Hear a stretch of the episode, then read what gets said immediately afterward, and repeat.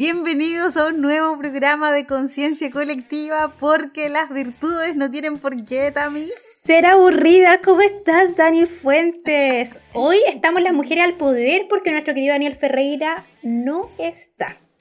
Se nos, sí, se nos, fue, se nos fue de viaje merecidas vacaciones familiares que tiene que tener el Dani, así que le mandamos un saludo y un cariño desde acá. Así que las mujeres nos tomamos el poder, bueno, Elian desde atrás también de los controles, pero nos tomamos hoy día con la Katy que también está ahí acompañándonos el día de hoy en este nuevo programa de Conciencia Colectiva. ¿Cómo estás, Tami? ¿Cómo ha sido tu, tu semana, tu fin de semana que pasó? Mira, tus preparativos pre... Pre-boda, pre-boda, pre-matrimonial. Aquí estoy, aquí estoy Sí, para, mira, para los que no saben, eh, nosotros con mi marido no alcanzamos a casar solo por el civil y teníamos pendiente la iglesia, entonces estoy como una bridezilla en estos momentos. Tengo una lista en un drive eh, con muchas cosas pendientes.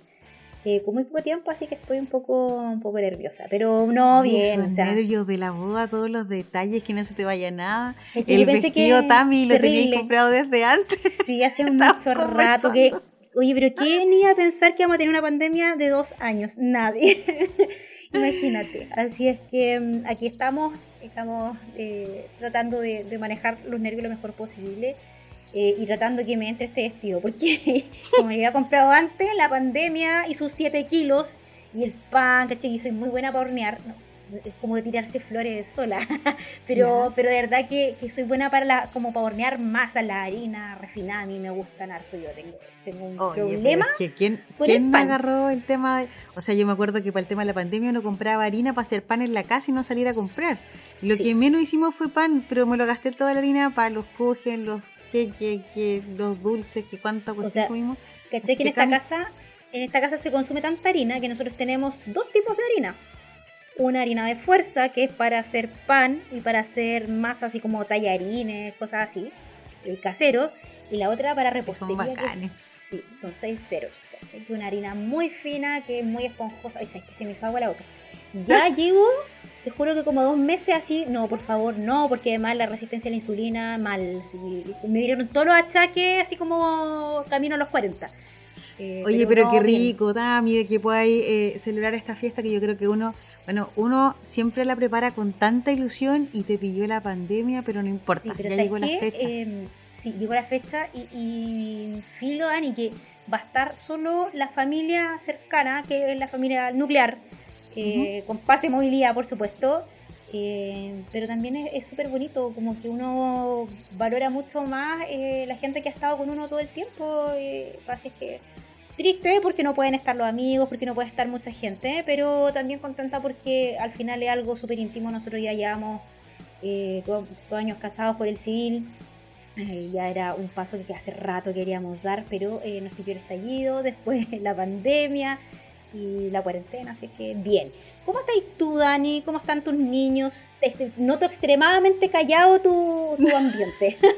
bueno, es que tú me ves, pero nuestro radio escucha, no ven. Eh, mira, lo que pasa es que mi esposo no está con clase, entonces él llegó temprano y se llevó el más chico el segundo piso. Así que por eso yo estoy un poco más relajado hoy día. Y la otra chica la tengo aquí en brazo. Bueno, y el mayor está en su mundo y en su pieza, pues ese no, no pero está aquí en brazo. Así que si escuchan algún ronquido o algo, ya saben de dónde proviene. No es nuestra, nuestra productora, ni tampoco ella que está en los controles, sino es mi hija que está aquí en brazo roncando ahí junto al lado de la mamá. Yo creo que ya nuestros auditores están acostumbrados que este es un programa familiar. Familiar, es, parte de nuestro leitmotiv. Sí. Sí, aquí ya uno escucha de todo, además que eh, hora como de mediodía, como de pseudo almuerzo, así es que ahí es un poco caótico. Oye, Tami, ahora tú dijiste pseudo almuerzo, hora de comida, ¿tenías hambre o no? Porque tú siempre tienes hambre. Yo, siempre tengo hambre, pero ¿sabes qué? Eh, estoy tratando como de moderarlo un poco para caber en el vestido. Ah, sí, es, como que siento, es para la fecha nomás. Sí, como que como ahora que estoy ahí, siento como un hoyito en la guata. Oye, Tami, atención, quiero hacerte una invitación maravillosa, no solamente a ti, sino a todos aquellos que nos están escuchando. Atención a todos nuestros penquistas, porque nuestro auspiciador Estrellas, pedidos ya, eh, no tiene, nos tiene hoy día una tremenda promoción. Hoy día durante todo este tiempo he estado con una tremenda promoción. La app de delivery más grande de todo Chile nos trae el 2 por 1 en tus locales preferidos ¿Qué tienes que hacer? Ingresa a la app y descubre todos los descuentos disponibles. Por solo darles un ejemplo, esta promoción es válida hasta este domingo 1 de agosto. ¿Y qué cosas les vamos a dar de ejemplo? ¿Te cuento un poquito qué es lo que tenemos? Por favor, cuéntame, Dani, cuéntame, porque, porque mira, probablemente con la restricción que tengo de comida me va a salir de la dieta. Solo diré Azuan y Blasoni. Ahí, te lo oh, dejo. Después vamos a darle otros detalles. Azuan, Azuan y Blasoni, qué terrible. Hablando de dieta. Ya, yo reconozco que cuando era, estaba en la universidad estudiando, eh, debo decir que el azuan me alimentó por mucho tiempo. Como que era la comida de emergencia. Yo eh, estudié en pensión. Entonces, de repente en la pensión no había mucho que comer o no había nada que comer. Entonces, azuan ahí salvando siempre. Y la Sony. la Sony, yo, me acuerdo que... en mi época de estudiante de liceo, yo estudiaba ahí en el liceo de niños. ah, te quedaba, pero ahí al lado. Estábamos al lado.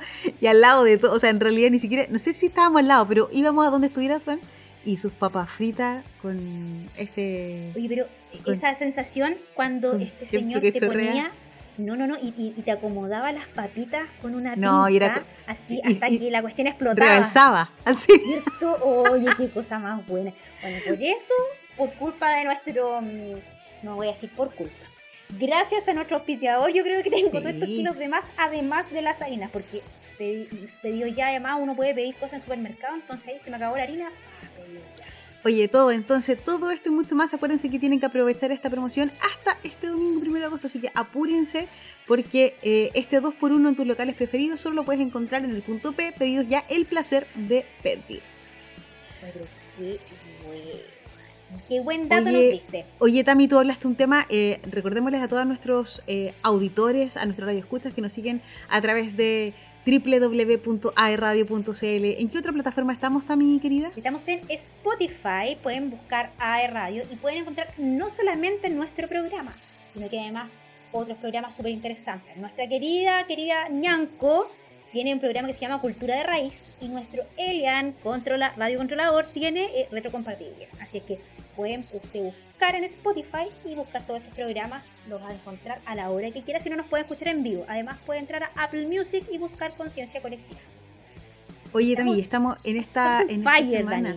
Sí, esta semana estábamos, o sea, esta semana en realidad, este mes, estamos viendo el don de la prudencia. Y quizás me voy a salir un poquito del ¿Me puedo salir un poquito del libreto, Katy? ¿Tengo permiso, no? de la pauta. La, la se toma la cabeza. ¿Qué va a decir? Ah, no, no, nada. Lo que pasa es que tú comentabas de que con tu, con tu matrimonio decías, y todos con pase de movilidad. Sí. ¿Cierto? Sí. Sí. Oye, es que yo eh, voy a, voy a reconocer algo. Yo con mi pase de movilidad lo esperé, lo esperé, lo esperé y esperé que una comuna en particular saliera de cuarentena y voy a hacer uso de mi pase de movilidad, pero de la forma más prudente posible. Es que si no lo hago ahora, no sé cuándo lo voy a hacer. es que, Dani, todos merecemos unas vacaciones a estas alturas del año. ¿Cierto? Así que de forma prudente, así como la pregunta para nuestros auditores, pero que me la contesten ahí desde el lugar donde estén, porque como no podemos interactuar en este momento, pero usted de forma prudente va a usar su pase de movilidad, tú también lo vas a usar, ¿no? Mira, o sea, ahora para tu luna de miel, tu luna de miel, ¿dónde será? Eso, o sea, es que yo creo que es un tema pendiente que tenemos, de verdad. Como que dijimos ya, que vamos a hacer para el matrimonio y habíamos pensado en algún lugar, pero la verdad es que nos da miedo. Nos da miedo. Yo creo que vamos a esperar eh, un tiempito más para que ver cómo va la variante Delta y de ahí recién. Pero Oye, mira, yo te voy a contar una cuestión muy personal, ¿ah? eh, perdona a nuestros auditores. Lo que pasa es que cuando nosotros recién nos casamos, eh, teníamos un montón de planes, teníamos planes de casarnos por la iglesia y todo, eh, quedamos esperando a nuestro hijo y nuestro hijo nació prematuro. Yo les conté en un capítulo anterior lo, importante que fue la comunidad médica donde tuvimos al José. Em, entonces lo pasamos tan mal, tan mal, Dani. Me acuerdo que era eh, estar el día entero en la UCI esperando, esperando que subiera, el tema de la lactancia materna, que es una cuestión tan eh, presionada socialmente. Además, o sea, tú te presionas como mamá y además la sociedad te presiona si das o no das eh, leche materna, si das o no das fórmula. ¿Cuánto das? Todo eso.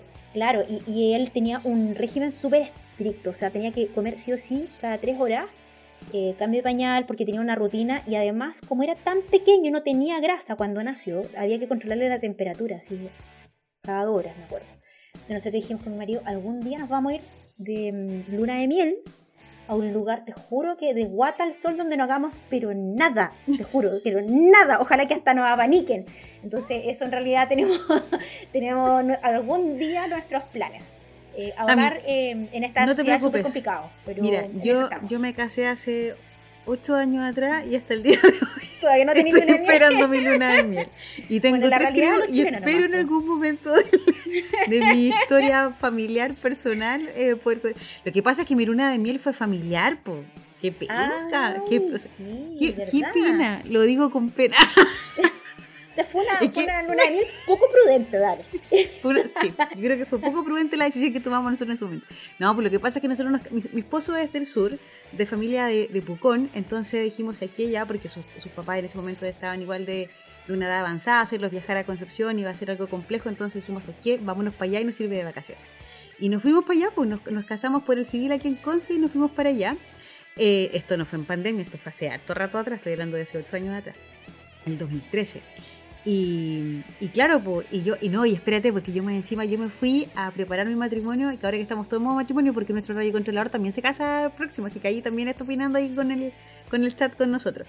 Y em, mientras yo viajé a Pucón días previos al matrimonio, eh, ahí me estaban llamando de dúo con la entrevista psicológica para poder ingresar a trabajar, ¿cachai? Así que yo me casé, ponte tú, el, el sábado y el domingo ya estaba viajando a Concepción, pero obviamente mi esposo se quedó allá y el domingo viajé a Concepción en la entrevista psicológica que tuve el lunes, volví el lunes para allá y mis papás como estaban allá y despertó la chica ahora, así que se escuchen, ahí está. Y mis papás estaban allá, así que mientras yo estaba aquí en la entrevista, mis papás paseando por el lago Caburga con mi esposo, con mis suegros, todo. Oye, aquí despertó la chiquitita, así que se ríe ustedes encuentran que es familiar, estamos todos aquí despertando hasta con la, con la mamá. no solo tu luna de miel es familiar, Dani, o sea, este es un programa familiar, así que nada que disculpar. Pues nosotros estamos, estamos, viendo eh, este mes, ya este el último programa que tenemos de la virtud de la prudencia. Eh, recordar que la prudencia no, no, no solamente es la cautela, bueno, Daniel Ferreira aquí nos daría un speech larguísimo sobre la prudencia, sobre qué es lo que es y qué es lo que no es, pero recordar a todos que es la virtud de la sabiduría práctica, recordar que es una virtud que va creciendo con el tiempo y que es la madre del resto de las virtudes. Eh, ¿A mí tú eres prudente? Las preguntas. Yo creo que ya, lo, yo creo que ya lo, hemos hablado un poquito, ¿ah? lo, hemos dicho en, programas anteriores, que yo creo que me volví prudente cuando me convertí en madre. Eh, solía ser bastante imprudente. O sea, que yo, de, hecho, yo siempre reconozco que tengo un problema de, filtro. Eh, me cuesta mucho filtrar lo que digo. O sea, como que creo que mi boca va más rápido que mi cerebro a veces. Eh, y eso me juega súper malas pasadas. Eh, y creo que también lo aprendí a controlar en el trabajo. O sea, cuando tú tienes cargo, de, estás a cargo de personas, eh, debes ser muy prudente, no solamente en cómo decir las cosas. cada persona tiene su historia de vida, cada persona tiene sus dificultades. Yo creo que una virtud laboral imprescindible debe ser la prudencia sé, pongo un caso, un profesor que estaba enfermo, una enfermedad un poco más complicada, eh, cómo abordarla, cómo decirle a sus colegas, oye, este profesor tiene una dificultad, necesito que lo reemplacen, y te empiezan a preguntar, ¿y por qué? ¿Por qué? ¿Por qué? Entonces ahí uno también tiene que saber guardar la intimidad de la otra persona, saber hasta dónde llegar, eh, creo que una virtud que está subvalorada, porque se confunde mucho con ser cauto y con no actuar, y resulta que en la vida cuando a uno le dicen que, está por sobre los treinta y tanto, que se te pasó el tren, no te casaste, bueno, yo creo que en la vida a nosotros se nos pasa muchas veces el tren por miedo a actuar. Eh, yo me acuerdo, conocí, mira, esto es la que verá, conocí a una, mm, a una monjita que, bueno, era, era laica consagrada, pero usaba hábito.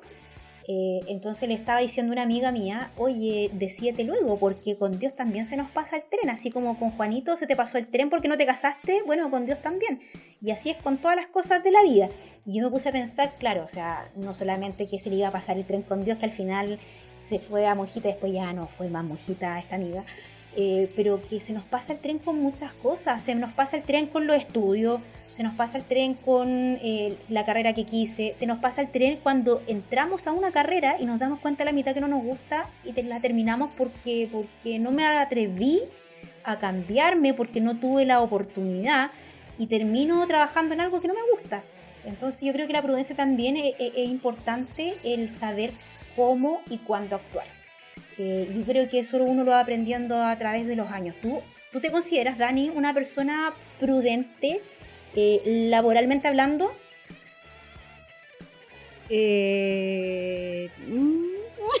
¿Por qué me preguntas difíciles también? No, sí, yo creo que yo creo que cuando uno ya eh, ya tiene sus años un poquito de, tampoco soy tan vieja, pero ya lleva ahí un tiempo trabajando en lo laboral, uno comete muchos errores como todo, pues uno va aprendiendo de, uno es de ensayo y error.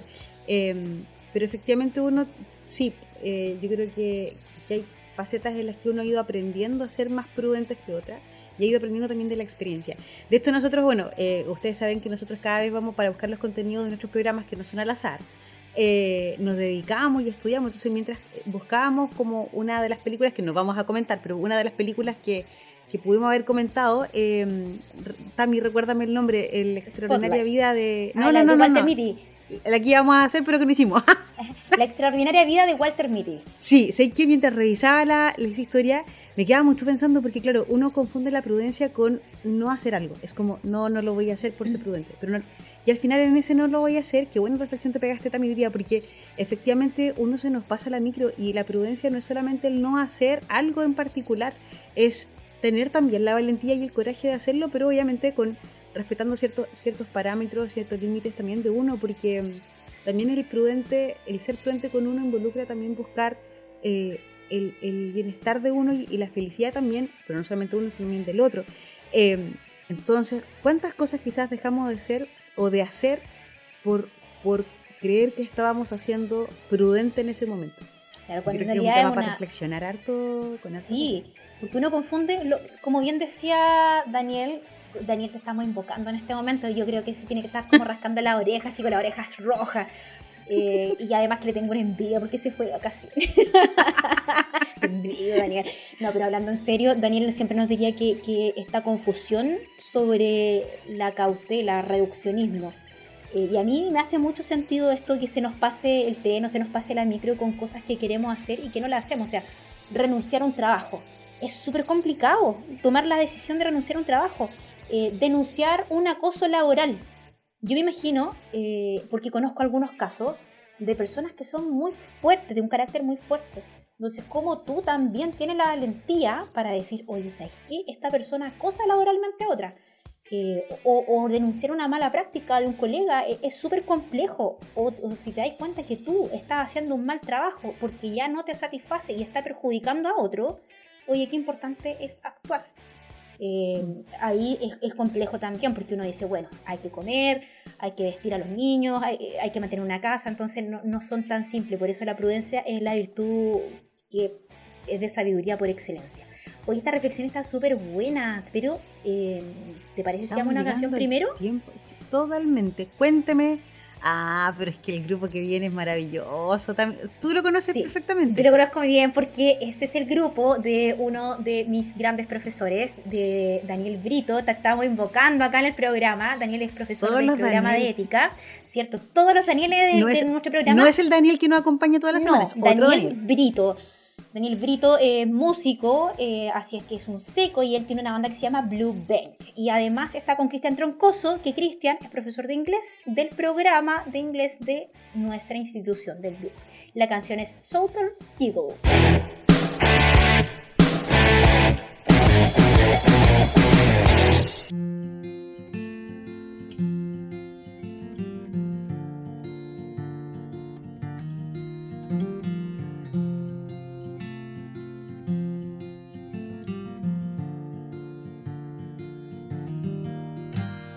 It so happens that the mattress is empty today,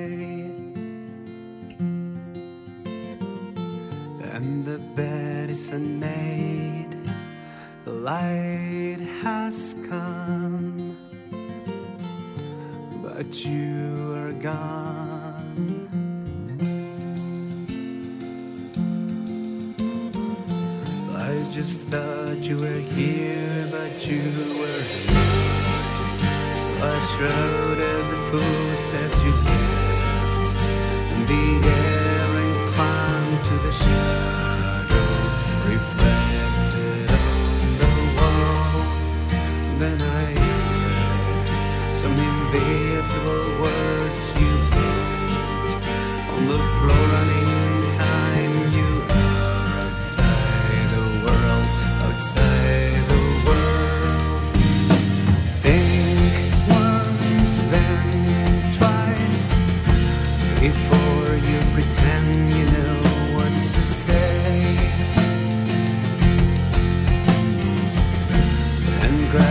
The sound of wind and follow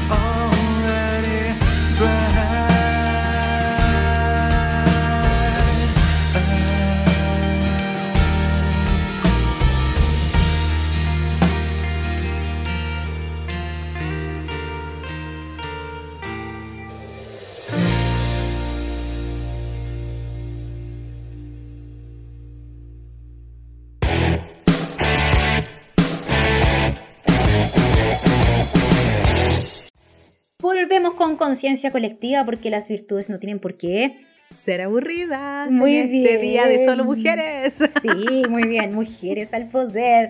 Pero eh, debo decir que extraño mucho a Estamos de. Sí, Sí, muy sí. bien. Siempre, me- me- siempre un agrado eh, esas conversaciones entre canciones, entre comerciales. Oye, Dani, eh, hoy tenemos, bueno, la semana pasada tuvimos un programa súper contingente. Analizamos un poco la derrota, mira, más que la derrota de todos los candidatos, eh, no sé si viste ese meme de mm, retroceden a fase 1, Así que lo, lo vi muchas veces y me reí tanto que lo compartí un par de veces. Yo creo que ya perdió la gracia, pero la verdad es que yo creo que lo veo de nuevo y me vuelvo a reír. Decimos retroceden a fase 1, Jadwe, la de Bordes, ya. Estuvimos súper contingentes y esta semana tenemos un programa de mucha contingencia. Ahí Exacto. nuestra, nuestra productora Ñanco nos estuvo aleonando full, full, full con nuestra idea, así es que le vamos a dar hoy día. No sé si has visto noticias.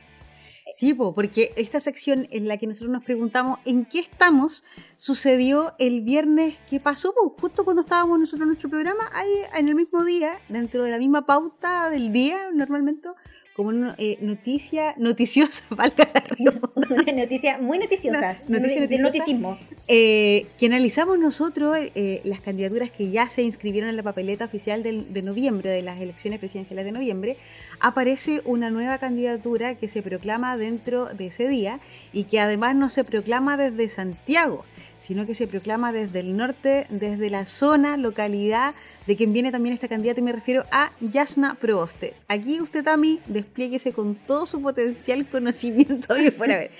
Y aquí habla la profesora de historia. No, a ver, Aquí quiero- la pregunta quiero hacer es, un- quiero hacer un, un par de apreciaciones con respecto a, a Proboste. O sea, lo primero es que Proboste también ocupa una técnica, no sé si técnica, pero algo que usó Boric y que le resultó muy bien, que es lanzar candidaturas desde regiones. ¿Por qué? Porque en el fondo, si tú te pones a ver todos los lanzamientos de campaña, son todos de la región metropolitana. Y bien, Santiago es importante, es la capital, eh, pero la mayoría del, del electorado eh, es regional. Regional. Y hay regiones que son súper importantes, como esta, que es una de las más grandes, que tiene más densidad poblacional. Entonces, lo que hace Yana Proboste es una técnica que ya está probada eh, y que además es súper inteligente, porque lo hace desde su región, desde su colegio. Colegio, además. Que no deja de ser menor. Y con, y con profesores. al No, es que, es que esto es digno de análisis porque todos los detalles aquí son importantes. Así que no se nos puede escapar nada, nada, nada. O sea, mira, es una estrategia comunicacional tan, tan importante eh, que los medios se quedan pegados, no eh, en algún tipo de crítica al pasado de Proboste, que, bueno, yo, yo te decía eh, cuando estábamos en, en reunión de pauta, que quedarse pegado a los 600 millones de dólares que se le perdieron a Proboste y que nunca se supo dónde estaban, en el fondo es bajar el nivel del debate. Eh, pero la gente se olvida de eso porque es muy fácil que la prensa te pregunte, te pregunte, te pregunte. Y se quedan conversando con los profesores, se quedan viendo el libro de anotaciones, de, de anotaciones de buena conducta, la Llana Proboste, las notas de Llana Proboste. Entonces, esto es, es una candidatura bastante pensada. Entonces, la pregunta de hoy, mi querida Dani, ¿es esta demora de Yanna Proboste en proclamarse candidata presidencial de unidad constituyente prudente o no prudente? ¿Es prudencia o o, es estrategia? Dijo la Tami. Claro, ¿es, es prudencia o estrategia? Claro, o, o- porque uno puede decir, eh, ya, fue cautelosa, pero la- ya sabemos que la cautela en el fondo no significa necesariamente ser prudente. Entonces, ¿qué ¿Y por qué se con- demoró? ¿Por qué se habrá demorado, dices tú? ¿Estaremos. ¿Habrá estado esperando primarias como para Yo, tomar? ¿Sabes qué? Yo creo Porque que yo sí. creo que la, o sea, siendo súper honesta, yo creo que la decisión la tenía tomada hace rato. Sin, yo, aquí yo, me declaro eh, sin mucho conocimiento como nuestra eh, profesora de historia que tenemos acá, que esto se lo sabe de todo y lomo. Pero una como vil espectador o, o, o sí, pues uno que está ahí detrás de la pantalla y como que se queda con el tema de la noticia que aparece en el momento. Yo creo principalmente que esta decisión estaba tomada hace rato. Eh, pero sí, la pregunta es por qué se lanza eh, en la fecha en que se lanza. Yo creo que esa es como la, la, la inquietud. ¿Qué opinas tú, Tami? ¿Cómo, cómo, Mira, yo la cuál verdad es no tu creo- juicio? no creo que sea un como una decisión prudente así como no lo sé no me atrevería a decirlo yo diría que es una decisión más cautelosa y responde a el liderazgo que tiene la DC en este momento a ver hay, hay ciertos bloques para los que nos están escuchando voy a hablar para los eh, centennial cierto Lo- los millennials estamos un poco más acostumbrados a esta política yo soy partidista centennial. Sale Payani Fuente. Nosotros con Cueva alcanzamos el millennial. Y, y rasguñando, así. Bien Pero la mentalidad es lo que vale, la mentalidad. Claro, tengo un alma joven. Las patas de gallo no me las saca nadie. Pero, pero tengo un alma joven. No, mira. Lo, lo- a ya, ver, juegue. Dani. Yo creo que este es un, es un tema, por ejemplo, lo, ya, los boomers, la generación X, es una generación que yo te diría que sí, no sé si se involucra en política, pero se declara que le interesa. Tú eres de los millennials, ¿cierto? ¿Tú te consideras una persona política? ¿Por qué me haces preguntas difíciles, Tami? Porque Es que lo conversamos, lo conversábamos, lo conversábamos delante. Porque yo debo ser súper honesta, yo no me manejo en la parte política, pero sí eh, voy a decir exactamente lo mismo que conversamos delante. Pero uno como más allá del tema como de la línea política, como del partido político que conversábamos delante, uno como que va más por la persona. Uno se identifica con el personaje que ponen encabezando una, una parte, o, o en este caso una carrera presidencial o una carrera prepresidencial. Eh, y claro, yo debo decir que soy de aquellos que me fijo más en la persona, eh, más que en todo lo que hay detrás como programa político, todo esto. No sé si respondí la pregunta tan, ¿está bien respondida? mira. no? Te lo, te lo pregunto por qué. Yo, tú sabes que de formación soy profesora de historia. Ya nuestro experto, Ay, no, o yo ay, digo no. nuestro, nuestro panel de inexperto, eh, Daniel es, eh, es, profesor, o sea, es profesor de, de religión y filosofía. Yo soy profesora de historia. Entonces, para mí es inevitable preguntarle a los chiquillos cuando estamos en clase. ustedes eh, son personas políticas y me dicen, no, profe, yo soy apolítico, no me interesan la política, no me interesan los partidos políticos. Entonces yo ahí hago una distinción importante y lo hago particularmente para los centennials que nos están escuchando, porque los millennials están, estamos como ahí, ahí, al filo. ¿Ya? En el fondo ahí, ah, quiero, quiero definir dos términos que son distintos. El ser apolítico es que no me interese ningún tipo de política. Y lamentablemente, como decía Aristóteles, el hombre es un animal político. Todo lo que nos rodea es político. Eh, uno lo ve claro para las elecciones, para ver a quién yo elijo, por quién yo voto pero la verdad es que las políticas públicas, por ejemplo, el bono IRIFE, el estado de catástrofe, yo delante te decía, o sea, uno como por ejemplo como claro como por ejemplo yo como mujer como mamá de un menor de, de dos años yo estoy súper atenta a estas cosas del ponatal de emergencia a la ley de crianza protegida entonces, todo esto son políticas que a mí me afectan y que me interesan. O sea, hasta el hecho de cruzar la calle, si yo cruzo con rojo y un auto me atropella, yo sé que yo tengo la culpa. ¿Por qué? Porque son políticas públicas. Claro, es una cosa municipal, una ordenanza, pero es parte de la política. Por lo tanto, la política a mí me afecta y yo soy una persona política por el hecho de relacionarme con lo otro. ¿Qué pasa con parte de la generación joven millennial y con la generación centennial? Es que son personas políticas pero son apartidistas, que es distinto. Y esto explica el fenómeno, creo que me extendí mucho, pero me, me, apasiona un poco el tema porque esto explica un fenómeno súper interesante de lo que pasa con las elecciones en Chile desde el estallido social. ¿Qué pasa el 18 o del 2019? Eh, las personas no solamente protestan por los 30 pesos, por los 30 años, sino que protestan por una política partidista súper deficiente. Eh, entonces ya el partido no es lo que le da fuerza al político, es la persona, es el proyecto que tenga, es la imagen que proyecta. hablábamos justamente de cuál fue el fracaso de Jadwe, fue un mal manejo. Si no, el tipo te aseguro que habría ganado. Independiente de que las personas no se leyeran su programa. ¿Qué es lo que pasa con Yasna Proboste? Yo no te sabría decir si es una decisión prudente. Yo creo que ya con todo lo que hemos hablado sobre la prudencia, nuestros propios auditores pueden hacerse una idea. Yo creo que ahí hay una, hay una campaña em, más eh, cautelosa. ¿Por qué? Porque como los partidos pierden piso, pensemos en la elección constituyente, por ejemplo. De los 155 constituyentes, la democracia cristiana solamente logró un escañón, uno de 155. O sea, es nada hasta la derecha, que está súper, súper mm, mal cavada eh, por el propio Piñera, eh, logró llevar treinta y tantos constituyentes. Entonces hay un tema de liderazgo importante. Lo otro, ¿qué pasa con unidad constituyente? Que son todos estos partidos de la ex nueva mayoría, ex concertación.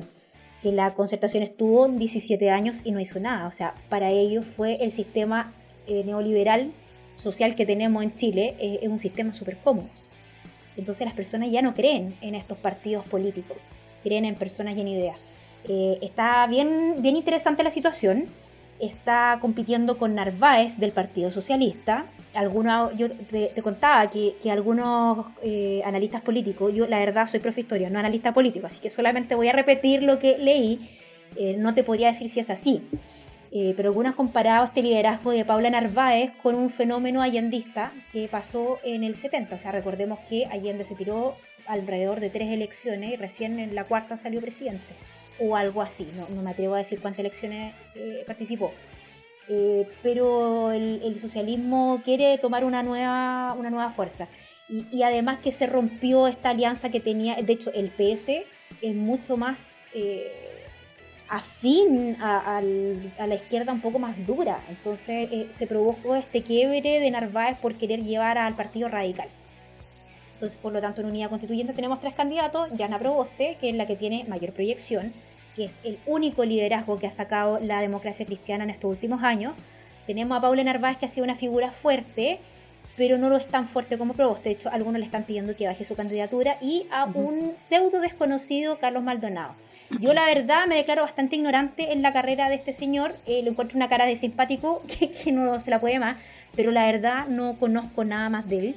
Eh, de hecho, la encuesta Cadem que, que salió publicada hace súper poquito, esta semana, eh, daba por ganador en primera, o sea, en segunda vuelta Boric, saca segundo lugar eh, Proboste, tercer lugar Sichel, y de hecho yo creo que es una, una señal ya que, que Boric y Sichel hayan sacado estas mayorías, porque quiere decir que ya nos salimos de los ladines, ya nos salimos de, de- de los lagos, de los Frey, eh, y entramos a una generación relativamente nueva, o que puede hacerse pasar por nueva. Eh, tendrá falencias, tendremos diferencias políticas, ideológicas, eh, sociales, de mercado, económicas, lo que tú quieras. Eh, pero la política en Chile está cambiando y eso creo que eh, es bueno. Es bueno que participamos desde todas las aristas. Así es que es interesante el fenómeno de, de Yasna Proboste. Vamos a ver qué pasa, porque además es un liderazgo femenino en un partido que históricamente ha tenido liderazgos masculinos. Masculino. Aparte de Soledad Alvear, que creo que fue la última eh, líder femenino de la democracia cristiana. Además, algo que tú me, me habías recordado que a mí se me había olvidado totalmente, que ella es de un origen étnico diaguita y que además es profesora, por eso fue ministra de Educación, cuando, cuando se le perdió por el caso subvenciones y, y finalmente fue interpelada y eh, estuvo cinco años sin poder ejercer cargos públicos. Entonces ahí eh, es un fenómeno Yo creo que aquí es, es, es importante, bueno, más allá, y, y yo creo que aquí, o, yo recuerdo dentro de mis treinta y tantos años que, que tengo, que creo que esta ha sido una de las eh, carreras presidenciales como que nos tiene a todos expectantes. Yo creo que ha sido súper interesante desde las primarias, porque antes como que, bueno, tampoco existían primarias en ese sentido, pero, o sea, me refiero como tan, tan... Eh, participa, o sea, o, o de tanta participación desde que el voto ha sido voluntario propiamente tal.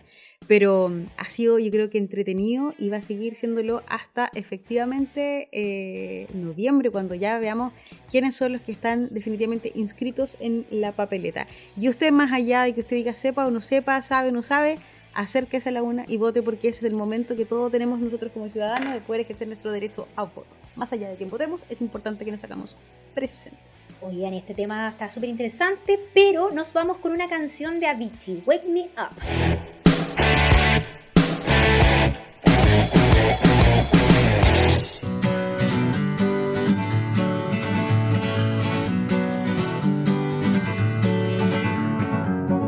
Feeling my way through the darkness, guided by a beating heart. I can't tell where the journey will end, but I know where to start. They tell me I'm too young to understand. They say I'm caught up in a dream. Well, life will pass me by if I don't open up my eyes. So that's fine by me. So wake me up when it's all over.